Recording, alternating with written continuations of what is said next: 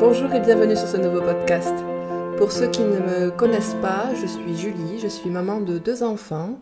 Je m'intéresse à tout ce qui concerne l'organisation familiale, le ménage, les questions de société, la féminité, et j'aime vous en parler à travers divers articles et podcasts. Tout d'abord, je tiens à m'excuser euh, de ma petite, même longue absence de ces dernières semaines, puisque pour ceux qui ne le savent, je suis assez occupée dans ma vie personnelle. Je prépare notamment mon mariage qui arrive très bientôt, tout début juin.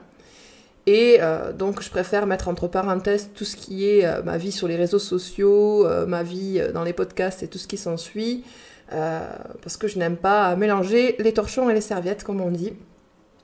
Et surtout, je ne suis absolument pas rémunérée pour ce que je fais, donc je préfère ne pas me forcer à dépenser de l'énergie, ce qui ferait que je produirais du contenu qui, qui ne me plaît pas, ou du moins pour lequel je me force. Non, je préfère attendre vraiment que l'envie me vienne euh, pour produire du contenu. Et voilà, ce qui explique ma petite absence.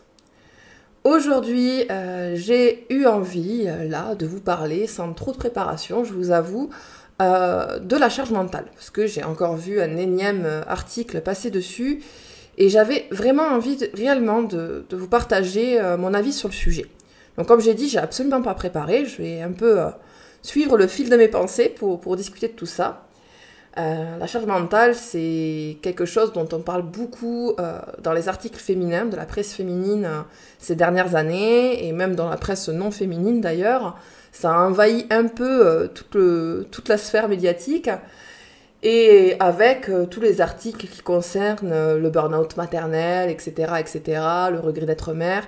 Et je vous avoue que ça m'agace un petit peu. Parce que dans ces articles, on retrouve aucune remise en question euh, des dites femmes qui parlent de charge mentale. Alors tout d'abord, qu'est-ce que, qu'est-ce que la charge mentale Ou du moins, quelle est la définition que l'on lui donne généralement? La charge mentale, pour résumer, c'est euh, l'idée que euh, les femmes pensent à tout et font tout. Et euh, notamment, euh, elles cumulent en gros vie, euh, vie professionnelle, vie personnelle. Et c'est elles qui à la fois doivent être performantes au travail et gérer par exemple les tâches quotidiennes à la maison. Donc c'est souvent lié à une très mauvaise répartition des tâches ménagères, familiales. Je vais y revenir dessus parce que c'est particulièrement ce point qui m'intéresse. Et donc elles ont une sorte de pression psychologique en permanence qui fait que ben voilà, elles se retrouvent à gérer euh, de multiples facettes dans leur vie. Ça concerne particulièrement les femmes. Euh, les hommes pourraient aussi parler de charge mentale, mais c'est vraiment les femmes qui en sont victimes. Parce que, euh, en gros, pour résumer, du moins dans, ce que pensent les femmes qui en sont victimes, elles doivent cumuler plusieurs casquettes et elles doivent être parfaites, en gros, partout. Et penser à tout, puisque personne ne peut le faire à leur place. Donc c'est quelque chose, par exemple, elles vont être au travail, elles vont également penser au ménage, elles vont jamais, euh, elles vont jamais se poser en, quelque sorte.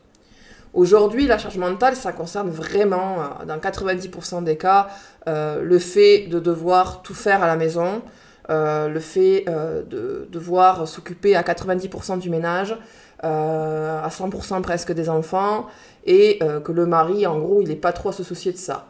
Vous n'avez qu'à voir sur Instagram ou sur Internet toutes les illustrations qui, résument assez bien cette idée-là, avec des femmes complètement débordées et des maris qui se détendent sur le canapé. C'est un peu ce cliché-là. Alors, pourquoi j'ai voulu en parler? Parce que euh, j'ai vu quelque chose dans ces articles euh, qui revient assez souvent.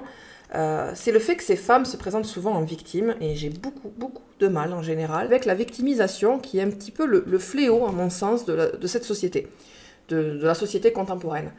Euh, ça marche dans divers domaines d'ailleurs, hein, pas que dans, l'histoire de charge mentale. Mais euh, les gens ont tendance à accuser toujours les autres de leurs mots. En l'occurrence, ces femmes, elles accusent leur mari de ne pas faire, elles accusent leur mari de ne pas faire certaines tâches, ou du moins elles pensent ne pas pouvoir faire confiance à leur mari pour faire certaines tâches. Ce que je constate, c'est que ça traduit souvent un problème de couple beaucoup plus profond, et un problème assez moderne qui est que les gens euh, ne se tolèrent plus dans la vie de tous les jours et c'est un reflet euh, de l'individualisme général de notre époque. Il y a une réalité dans la charge mentale, c'est vrai que les femmes euh, s'occupent en très grande partie du ménage, des enfants, etc., etc. que donc, en effet, euh, je veux bien le croire, elles sont stressées de cela, euh, elles en peuvent plus, c'est tout à fait normal, mais ça ne va pas faire plaisir à certaines. Euh, pour beaucoup, elles se le cherchent et elles le veulent très bien. La réalité, c'est que beaucoup de gens aujourd'hui se mettent en couple, non pas pour vraiment créer un foyer, mais plus pour créer une sorte de colocation, avec option on couche ensemble le soir, quoi. En gros, pour résumer. Aujourd'hui, absolument tout le monde ou alors peut-être dans 95% des cas, a déjà vécu seul avant de se mettre en ménage. C'était pas le cas il y a quelques décennies. Il y a quelques décennies, on vivait chez papa-maman et on passait direct après à la case vivre, euh, vivre en couple euh, dans la même maison. Euh, aujourd'hui, c'est plus le cas. Donc il n'y a plus d'excuses venant des hommes notamment de ne pas savoir faire certaines tâches ménagères, de ne pas savoir gérer une maison tout seul, de ne pas savoir se gérer tout seul. Euh, dans les faits, il ne devrait pas y avoir de problème puisque les hommes et les femmes ont été forcément habitués à vivre seuls avant. Donc, ils peuvent se gérer seuls. Il n'y a pas de raison que la femme s'occupe plus de choses qu'un homme. La réalité, c'est qu'aujourd'hui, quand les gens se mettent en couple, ils veulent garder leur individualité et notamment leur territoire. Leur territoire à la fois euh, physique et à la fois psychologique, j'ai envie de dire. Et c'est d'autant plus vrai chez les femmes les femmes aujourd'hui, et j'ai pu en faire partie et je le constate autour de moi, sont rarement capables de partager le terrain sur lequel elles vivent. Et en l'occurrence, c'est même pas qu'une question de ménage, euh, c'est une question de euh, la façon de vivre de l'autre, qui n'est pas tolérable dans tous les cas, parce que ni l'un ni l'autre ne veut faire de concessions sur sa manière de vivre en tant que célibataire. Donc on a deux personnes qui se mettent en couple, qui se mettent en ménage et qui ont de base pas du tout la même conception de la vie et des choses et qui même s'ils ont des similitudes se trouveront à se prendre la tête de temps en temps parce qu'ils n'ont pas une perception et une vision des choses qui fonctionnent à deux. C'est deux individualités qui vivent ensemble et non plus un tout, de certaine manière. Je m'explique plus concrètement. Euh, ça se traduit notamment, euh, si on prend vraiment un exemple précis, sur le ménage. Euh, en toute sincérité, j'ai été jeune, euh, voilà, j'ai plein de potes, euh, de potes garçons et plein d'amis filles aussi. Et quand on va chez eux, que ce soit chez les filles ou les garçons, les, les maisons, les appartements sont très bien tenus, il n'y a pas de problème. Alors certains sont un peu plus bordéliques que d'autres, d'autres un peu plus maniaques, enfin bref, voilà. Mais honnêtement, j'ai rarement vu d'hommes vraiment négligents d'hommes qui ne fait pas le ménage, euh, d'hommes qui vraiment vit dans la crasse. Euh, il y en a quelques-uns, mais ça, traduit plus une défaillance psychologique qu'autre chose. J'ai même envie de dire l'inverse. J'ai plus d'amis euh, très très très bordéliques chez qui, lorsqu'on débarque un peu à l'improviste, il y a du maquillage qui traîne partout, des sous-vêtements par terre, etc., etc., que des hommes qui, vivent réellement comme ça. C'est paradoxal, mais, c'est vrai. Et euh, par contre, dès qu'elles se mettent en ménage, ces filles-là, euh, elles ont tendance à devenir maniaques et à ne plus supporter des traces de présence de l'autre. Elles vivent avec quelqu'un dont elles ne supportent pas voir les affaires, voir la manière de vivre. Et là où ça se traduit, euh, ça va être sur le ménage, dans le sens où vous pouvez très bien être une personne qui fait le ménage, par exemple, tous les trois jours, et une personne qui fait le ménage tous les jours eh bien, la femme qui fait le ménage tous les jours, elle va continuer à le faire tous les jours, et l'homme va pas voir la nécessité de faire le ménage tous les jours. Et il n'a pas nécessité de le faire, parce que la manière de vivre de la femme et la manière de vivre de l'homme est tout à fait légitime d'un côté comme de l'autre. Il faut trouver un terrain d'entente, et ce terrain d'entente, il ne se trouve presque plus de nos jours, parce que les gens ne veulent pas faire de concessions sur la manière de vivre, et veulent toujours avoir raison et être la victime de l'autre quand ça ne fonctionne pas. En l'occurrence, euh, la femme qui du coup est habituée à faire son ménage tous les jours va continuer à faire le ménage tous les jours et va ensuite euh, s'occuper des affaires de son mari. Sauf que, euh, en l'occurrence, elle va se retrouver avec double charge puisqu'elle va s'occuper des affaires de son mari et des siennes. Et vu qu'elle fait le ménage tous les jours, son mari n'a pas vraiment le temps de faire quelque chose. Et la maniaquerie des femmes quand elles se mettent en ménage, c'est un véritable fléau. Si vous regardez autour de vous, voire même vous regardez vos propres parents, c'est une réalité. beaucoup de femmes deviennent maniaques une fois qu'elles sont en ménage. Et je, c'est mon analyse, je veux dire, c'est porté sur rien, mais vraiment, je vois le type de personnalité que c'est. Euh, ce sont des femmes, comme je dis, qui ne supportent pas euh, que leur territoire soit atteint et qui ne supportent pas perdre le contrôle. Et en l'occurrence, perdre le contrôle de chez elles. Et c'est ce qui fait qu'elles tombent dans une forme de maniaquerie et d'effacement de l'autre. Mais c'est vicieux parce qu'elles s'attaquent à l'autre en disant que c'est la responsabilité de l'autre si elles sont comme ça. Or, c'est complètement faux. Il y a dans souvent des cas de charge mentale et de, voilà, de tâches non, euh, non réparties logiquement, un problème de communication très très profond euh, et rarement vraiment un, un, problème de mauvaise foi des hommes.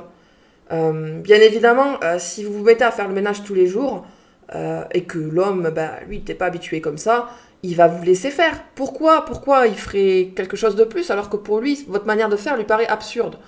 Je pars du principe que dans la vie, on a des choses sur lesquelles on peut agir et des choses sur lesquelles on ne peut pas agir. Et en l'occurrence, on ne peut pas agir sur le comportement de l'autre, dans le sens où c'est malsain. Si vous agissez sur le comportement de l'autre, il y a deux options possibles. Soit vous rentrez dans une relation malsaine où vous essayez de changer l'autre, et je suis désolée, mais si vous inversez les rôles, que vous mettez un homme qui essaye de changer une femme pour lui, on appellerait ça très rapidement un pervers narcissique ou quelque chose comme ça. Et il y a beaucoup de femmes qui le sont. Ou soit, à l'inverse, c'est voué à l'échec, à des disputes, à des prises de tête et à des séparations. Vous ne pouvez pas changer l'autre, vous pouvez vous changer vous-même. Et je pense qu'il y a un gros problème de lâcher prise chez beaucoup de femmes. Je veux bien admettre une chose, c'est que peut-être la société patriarcale ou quoi que ce soit, ou, je ne sais pas comment appeler ça, fait que les femmes se sentent plus responsables des tâches ménagères spontanément. Même celles qui sont ultra féministes, euh, naturellement, elles en arrivent à mieux gérer, ou en tout cas prendre les choses en main d'un point de vue organisation familiale, etc. Peut-être parce que dedans, il y a aussi une part d'inné. On n'a pas le gène du ménage, mais par contre, on a peut-être le gène familial qui est un peu plus profond et fort. Mais ça, c'est un autre sujet. Mais dans les faits, aucun homme, vraiment aucun homme, ne viendra vous reprocher de temps en temps de lâcher prise. Et c'est ce manque de lâcher prise qui conduit à ces burn-out, à ces fameuses charges mentales. Là aussi, je m'explique. Euh, même dans le cadre du travail, euh, euh, si vous êtes habitué à, votre travail et que vous aimez beaucoup votre boulot, tout ça, il peut arriver des moments où vous n'en pouvez plus, où vous avez besoin de repos, de lâcher prise et que quelqu'un fasse le travail à votre place, ou du moins que vous mettiez le, travail en stand-by. Eh bien, dans la vie personnelle, c'est exactement la même chose. Il y a des moments où vous tenez un rythme et vous n'avez de compte à rendre à personne, et c'est ça l'avantage de la vie personnelle, vous n'avez de compte à rendre à personne. Euh, il y a des moments où vous n'en pouvez plus et vous n'avez plus envie de gérer certaines choses et vous n'êtes pas obligé de les gérer. C'est vous qui pensez que vous êtes obligé dans votre tête et que c'est votre devoir, mais vous n'êtes pas obligé. On reprend l'exemple du ménage, par exemple. Euh, même si vous êtes maniaque, il y a un moment, vous n'en pouvez plus. Vous êtes habitué à faire votre ménage, c'est votre habitude, vous faites toujours comme ça. Mais il y a des moments où vous n'en pouvez plus. Eh bien, arrêtez de le faire. Arrêtez de le faire, posez-vous avec votre mari, discutez-en. Dites-lui, moi j'ai besoin, euh, j'ai besoin que là, tu prennes le relais, que tu fasses ça, ça et ça. Oui, il faut verbaliser, oui, il faut de la bienveillance. Non, donner des ordres, ce n'est pas... Enfin, donner des ordres, pas des ordres, justement. Demander de l'appui, ce n'est pas euh, une charge, non. Euh, tout le monde fait ça, même dans le cadre du travail, il y a des moments où on dit, ben voilà, moi j'aimerais bien que tu fasses ça, ça et ça. Euh, toujours dans la communication, parce que ça aussi, la communication, c'est pas crier sur l'autre, c'est pas lui dire euh, moi je fais tout dans la maison, euh, toi tu fais rien. C'est vraiment poser les choses, de dire ben tiens, moi je fais ça, ça, ça et ça, toi tu fais ça, ça, ça et ça. On essaye de fonctionner comme ça et voilà. C'est aussi être tolérant avec l'autre, accepter qu'il fasse des erreurs. Et donc dans les moments où vous vous sentez en faiblesse, vous pouvez carrément vous mettre en off et ne plus rien faire pendant un moment.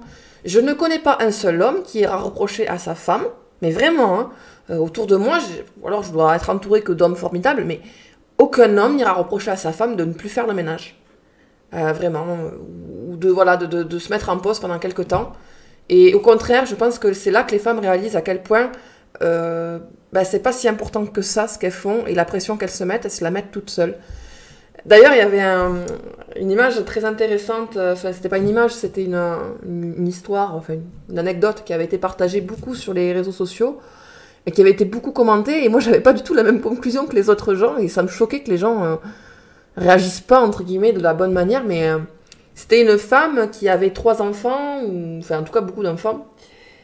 Et euh, donc, elle, elle, avait la charge mentale, elle faisait tout le ménage, celle qui gérait tout, l'organisation, etc. Et pour dénoncer ça, elle a décidé de ne plus rien faire pendant plusieurs jours. Et ses enfants et son mari ont mis, je crois, euh, quasiment une semaine pour s'en rendre compte.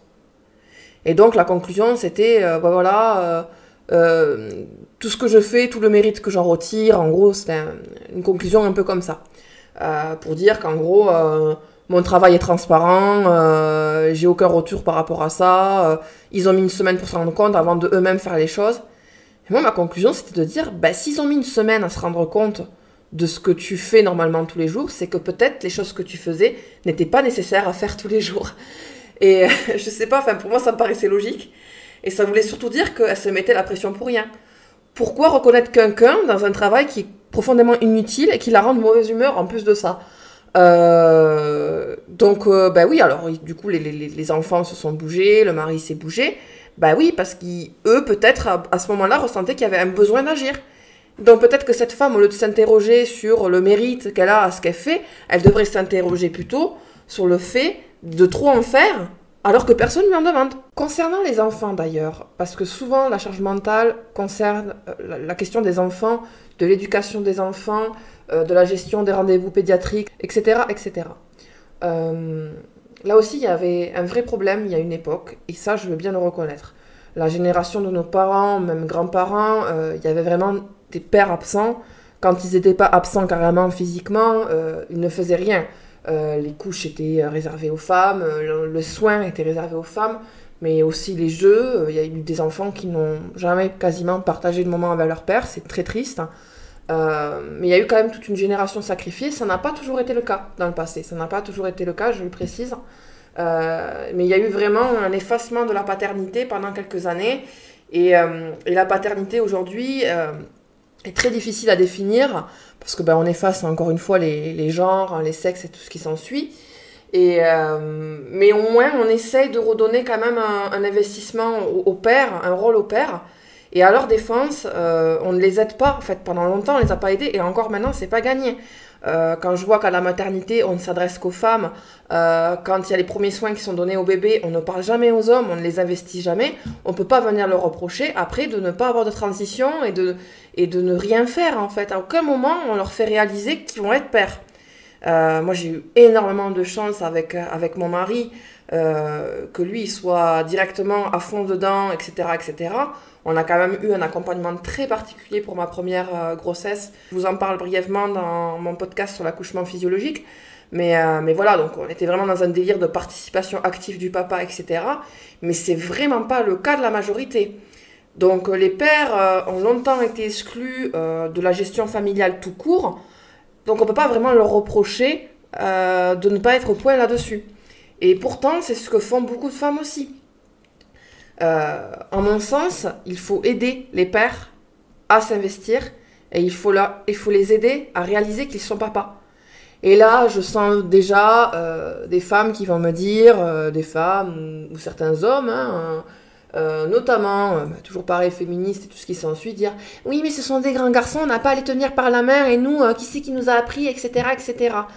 Vous voyez, quand je parle de bienveillance, c'est justement là où je veux en venir si vous n'êtes pas capable de faire preuve de bienveillance envers votre propre mari, qui ne peut pas être bon dans tous les domaines et qui veut peut-être bien faire, eh ben, le problème ne vient pas, à mon avis, de lui, mais plutôt de, vous. Euh, ce n'est pas un gros mot de dire je ne sais pas faire, je ne sais pas comment faire, je n'y arrive pas et, je ne me sens pas à l'aise là-dedans. Ce n'est pas une honte de le dire. Euh, il y a un fait que, bah oui, bah, ça, ça fait peut-être pas plaisir, mais euh, et je le vois hein, d'autant plus que j'ai un garçon et une fille, donc euh, c'est très visible déjà, même, euh, même à leur âge. Euh, les filles ont tendance à suivre les modèles féminins et les garçons à suivre des modèles masculins. Et c'est-à-dire qu'il y a beaucoup de choses, notamment concernant la puriculture et la gestion des enfants en général, euh, qui sont pas de l'ordre de l'inné, mais en tout cas, enfin si, il y a quand même une partie de choses qui sont de l'ordre de l'inné. Les femmes sont naturellement plus à l'aise avec les enfants, c'est un fait. Euh, mais il y a aussi des choses qui sont de l'ordre de l'acquis, et notamment de la, du mimétisme. Du mimétisme. Et euh, comme je l'ai dit, il y a eu une génération où les pères ont été quand même pas mal absents, euh, pas mal démissionnaires, assez paumés, les enfants de boomers tout simplement, hein. parce que les boomers eux-mêmes étaient complètement déstructurés. Et donc, qui c'est qui s'occupait des enfants? C'était les femmes. Et donc, les petites filles, elles, elles ont vu leur mère faire les choses. Et une petite fille, spontanément, elle fait plus de mimétisme de la mère que du père. C'est comme ça, les individus de sexe féminin ont tendance à être plus attirés vers les femmes et les individus de sexe masculin vers les hommes. Je sors un peu du sujet, mais moi je le vois très bien avec mes enfants. Euh, mon fils euh, ne suit que les hommes. Euh, des choses toutes bêtes, hein. il va casser un jouet, il ne veut pas que je lui répare moi, il veut aller vers son père ou son papy. Il n'a pas de sexisme intégré parce que très franchement, on n'est pas du tout dans une éducation euh, à dire ah ben non toi tu touches pas à ça parce que t'es un garçon, euh, voilà. mais c'est juste que il a toujours été attiré par le milieu masculin et c'est les hommes qui suivent et pourtant c'est moi qui m'en occupe la majorité du temps. Voilà. Et ma petite fille, je vois très bien qu'elle m'observe beaucoup plus qu'elle n'observe son père. Donc voilà. Donc ce que je fais, je sais très bien que ma fille risque de le reproduire. Et ce que fait mon, mari, euh, mon fils, risque de le reproduire plus tard. Et donc, comme je disais, il y a une génération où il y a eu un manque d'exemples. Et donc, on arrive avec des pères qui veulent sincèrement, je pense, vraiment bien faire.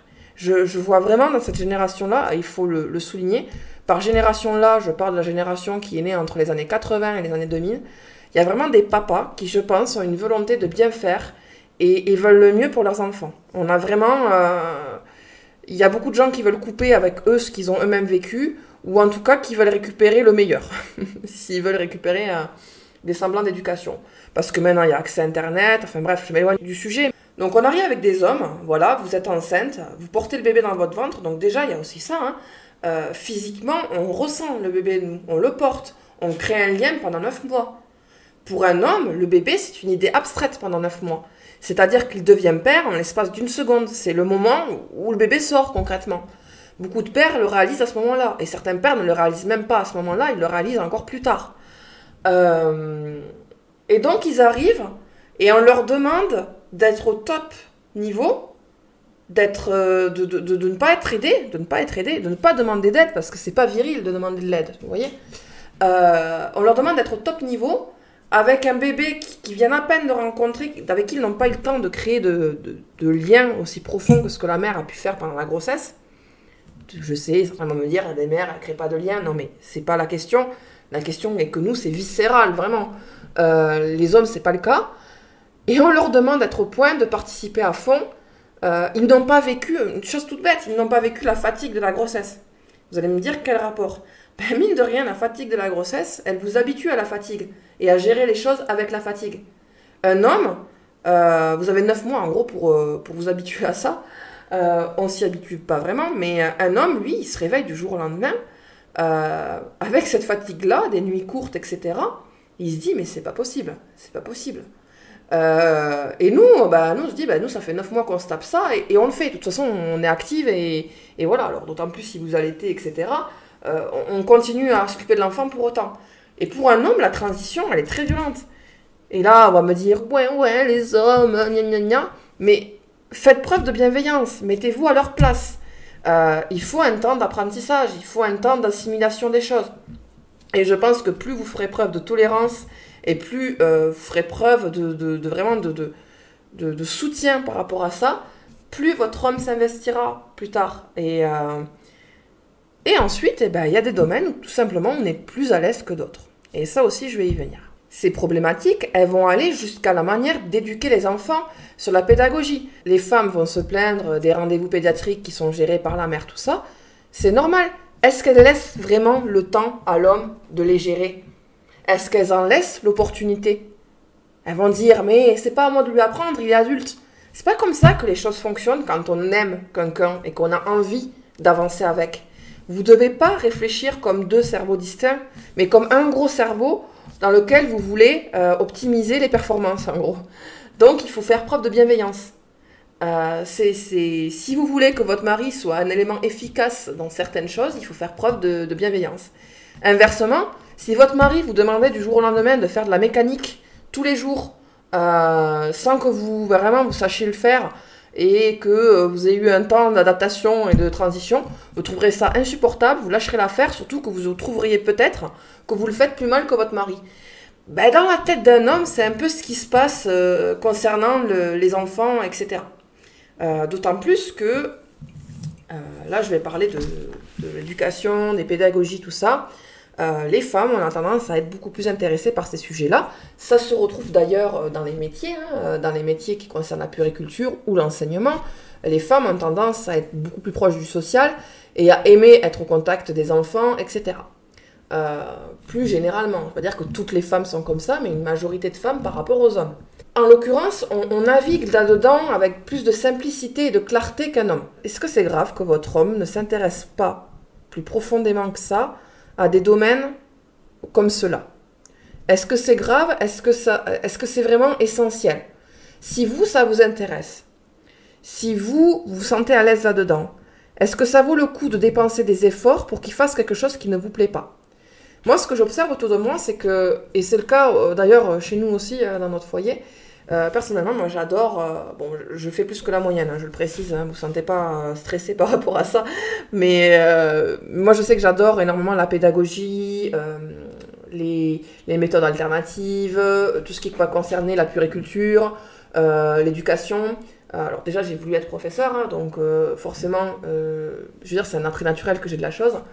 Et en même temps, c'est vraiment un plaisir. C'est-à-dire que je passe des heures à lire des bouquins sur le sujet. Je, vraiment, c'est un plaisir. Des fois, j'en peux plus, j'en ai marre. Mais par contre, je n'irai jamais reprocher à mon mari de ne pas s'y intéresser et de ne pas le faire. Euh, parce que c'est un domaine, je reconnais, c'est particulier. C'est particulier, tout le monde n'est pas à l'aise. Euh, je le fais parce que je pense que c'est le mieux pour mes enfants, mais il m'arrive aussi par moments de complètement lâcher l'affaire et de passer 2-3 semaines à, à pas faire n'importe quoi au niveau de l'éducation non plus, mais à pas être la maman parfaite, quoi, concrètement. D'ailleurs, le mythe de la maman parfaite, j'en parle aussi dans un podcast les femmes, on est énormément influencées par les réseaux sociaux, peut-être beaucoup plus que les hommes sur ces questions-là. Et euh, on a tendance à mettre la barre haute sur des choses qui ne sont pas du tout normales. Non, si vous ne faites pas monter souris, euh, ce n'est pas grave. Et euh, vous ne pouvez pas obliger votre homme à faire du monter souris chez vous à la maison. C'est, ça représente 0,2% des couples et des familles qui font ça. Dans la réalité, euh, vous éduquez votre enfant simplement, tant qu'il a ses besoins primaires, qu'il joue, qu'il est heureux, euh, que vous lui apprenez quelques trucs de temps en temps, tout va bien, hein, vous mettez pas la pression, vraiment. Hein. Et donc, nous, dans notre couple, comme je disais, euh, moi je suis très intéressée par la chose, mon mari, pas vraiment. il me fait totalement confiance. Il m'a dit, je te fais totalement confiance dessus, je te suis. C'est-à-dire que si je lui dis non, fais les choses comme ça parce que je préfère comme ça, il me suit. Il me fait confiance le sujet. Par contre, lui, il est beaucoup plus à l'aise dans des domaines dans lesquels moi je ne le suis pas du tout. J'admets, par exemple, euh, attention, mauvaise mère qui va parler, ne pas du tout aimer, moi alors pas du tout aimer jouer en extérieur avec mes enfants ou faire des activités assez, euh, on va dire, sportives. Sportives, actives, euh, vraiment le jeu, le jeu, le jeu tout court. Alors pas les jeux de société, pas les activités créatives, tout ça, au contraire, mais vraiment le, jeu, quoi. Je déteste ça. Je déteste jouer. Je, je, j'aime pas ça. Des fois, je le fais parce qu'il faut le faire et que voilà, j'aime mes enfants, mais je n'aime pas ça. Je le dis, euh, j'aime pas ça. Et, et, mon mari, beaucoup plus à l'aise là-dedans. Il m'a jamais reproché de ne pas assez jouer avec mes enfants parce qu'à côté, je fais autre chose. Mais, euh, mais lui, il compense avec ça. Donc, euh, vous voyez, on trouve un équilibre. En réalité, je pense que l'excuse de, de la pression, l'excuse de la charge mentale, ça sert à justifier une impossibilité, comme je le disais au tout début du podcast, une impossibilité euh, à supporter l'autre, à vivre avec l'autre, à lui laisser une part du territoire. Et ça marche aussi avec l'éducation des enfants, à l'impossibilité de laisser une, euh, une part, comment dire, à, l'homme dans l'éducation de ses enfants. On a tendance, alors on, je m'inclus pas dedans et j'inclus pas les femmes avec qui ça se passe très bien, mais les femmes ont tendance à considérer que les enfants sont leurs enfants, leurs enfants avant tout, pas les enfants de leur mari. Et, euh, et en fin de compte, elles râlent sur leur mari qui ne participe pas à l'éducation, qui ne participe pas au suivi pédiatrique, tout ça. Euh, mais euh, s'ils le faisaient et s'ils essayaient de le faire, elles trouveraient jamais ça assez bien et elles trouveraient autre chose à critiquer en toute sincérité. D'ailleurs, les enfants viennent souvent faire exploser le couple euh, mais c'est pas à cause des enfants, c'est des problèmes qui existent déjà avant et qui sont amplifiés avec l'arrivée des enfants. D'ailleurs, c'est tout à fait paradoxal, ces femmes qui se plaignent de charges mentales, etc., qui en sont à quitter leur mari, se retrouvent avec encore plus de charges du fait d'être seules. Mais elles disent au moins, on, peut, on est heureuse, on va trouver une vie meilleure. Donc, de base, le problème, c'est le fait que vous ne supportiez pas vivre avec une autre personne, tout simplement. Ce podcast, il est fait en grande partie pour briser cette hypocrisie. Euh, et comme j'ai dit, je déteste la victimisation. Euh, et je pense qu'il là, dans les relations hommes-femmes qui sont fragiles aujourd'hui, c'est important d'en parler, c'est important de, voilà, de remettre les choses un petit peu en perspective, parce qu'on peut très vite nous-mêmes tomber dans ces idées-là. Et, euh, si moi, j'ai pas envie de vous parler de, de séduction et tout ce qui s'ensuit, parce que c'est pas du tout mon domaine et que je suis pas du tout, comment dire, compétente dans ces domaines-là, euh, dans le domaine du couple et de la famille, je pense pouvoir avoir pas mal de choses à dire. Et, euh, et je pense que c'est tout aussi important de parler de relations hommes-femmes au sein du couple que dans la part de séduction.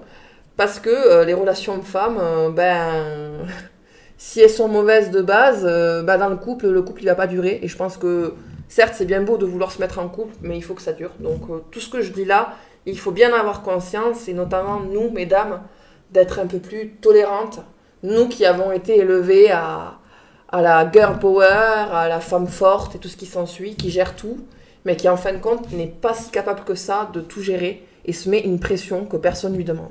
Pour conclure ce podcast, euh, je vais juste donner quelques petites astuces qui ont déjà été données durant, tout ce que j'ai dit, mais je vais les, les résumer un petit peu ici.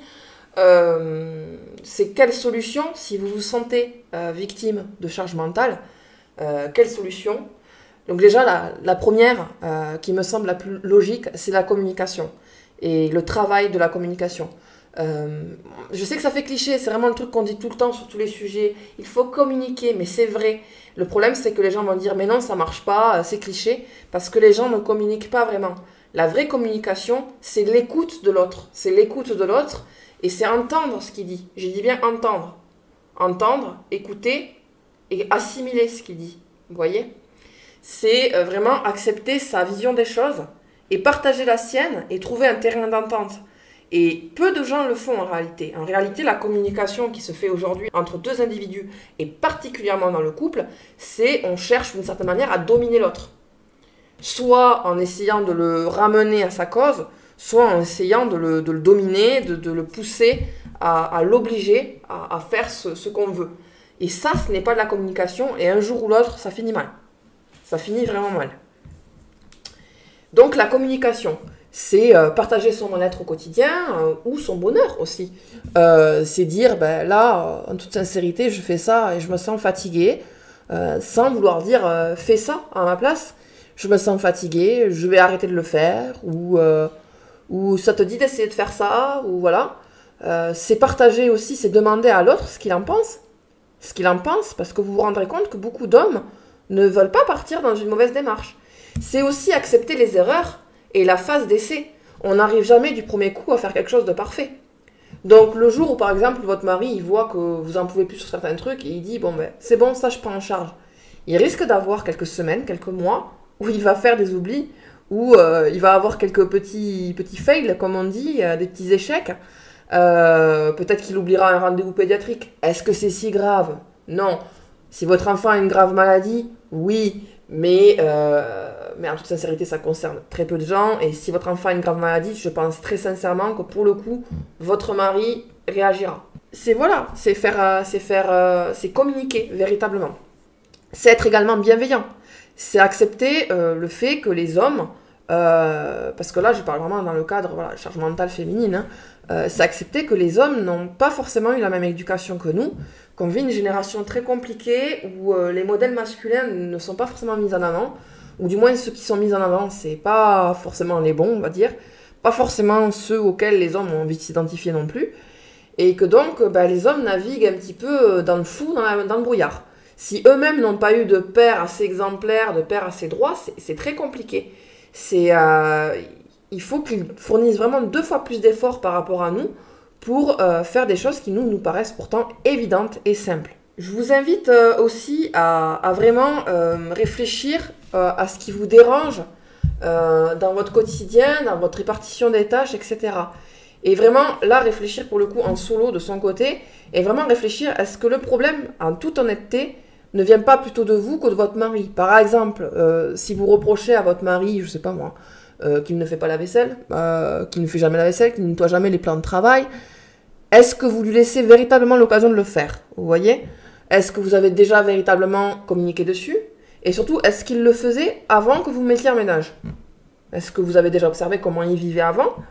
Euh, Est-ce qu'il n'y a pas un problème plus profond derrière? Et surtout, est-ce que c'est si grave? Est-ce que c'est si grave? Est-ce que cette pression, c'est pas vous qui vous la mettez toute seule? Euh, Parce que ce plan de travail-là, vous auriez vécu toute seule, on est d'accord que vous l'aurez très certainement nettoyé. Donc il n'y a pas vraiment de, problème. Euh, encore une fois, c'est vraiment le, fait plutôt de vivre avec l'autre qui peut-être vous pose souci. Je pense pas que les hommes, surtout aujourd'hui, soient vraiment dans une démarche de ah ben elle va le faire donc je le fais pas. Vraiment, il y en a pas beaucoup qui sont comme ça. Si vous communiquez, vous vous rendrez compte qu'il n'y a pas vraiment de mauvaise volonté. Il y a beaucoup de gens qui procrastinent, ça oui, mais c'est pas un problème qui est lié euh, à vous, à votre couple. Euh, c'est des choses qu'il faut travailler en, en développement personnel de son côté. Mais enfin, voilà. Euh, Il y a l'homme qui exploite. Si vous pensez que votre mari vous exploite, c'est qu'il y a un problème dans votre relation de base. C'est grave de penser que votre mari cherche à vous exploiter. On est d'accord. C'est pas normal. Si vous voyez dans votre mari un tyran, c'est pas normal. Donc, revenir au point A, communication. Voilà, ce petit podcast euh, touche à sa fin. J'espère que ça vous a plu et j'aimerais vraiment pour le coup savoir votre avis sur ces histoires de charge mentale et voir même euh, que vous me partagiez vos petites anecdotes. Ça m'intéresse parce que euh, je ne prétends pas du tout savoir toute la vérité, avoir, avoir la parole suprême. Je vous partage juste mon analyse des choses et ma constatation notamment par rapport à mon entourage et aux femmes qui m'entourent qui s'en plaignent. Je vous souhaite une excellente journée et à très bientôt, je l'espère.